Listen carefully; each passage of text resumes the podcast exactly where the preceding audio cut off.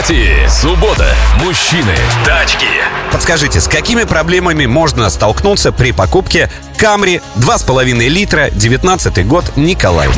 Вот Toyota Camry это одно из адресных решений, которое себе компания Toyota позволила. Я понимаю, что сейчас я навлеку на себя гнев людей, но я не буду уходить с этой точки зрения. Я много лет ее занимаю и буду продолжать занимать дальше.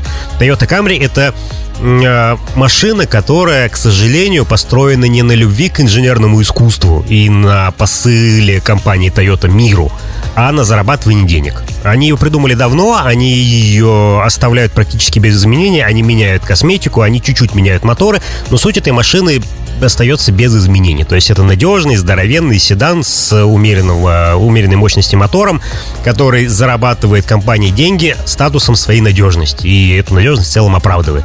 Поэтому Toyota Camry 2019 года это может быть вопрос с насмешкой или с подвохом, потому что все прекрасно знают, что Camry 2.5 это машина, которая умирает только когда ее роняют с моста, например, или сжигают огнеметом. По-другому она не может никак испортиться.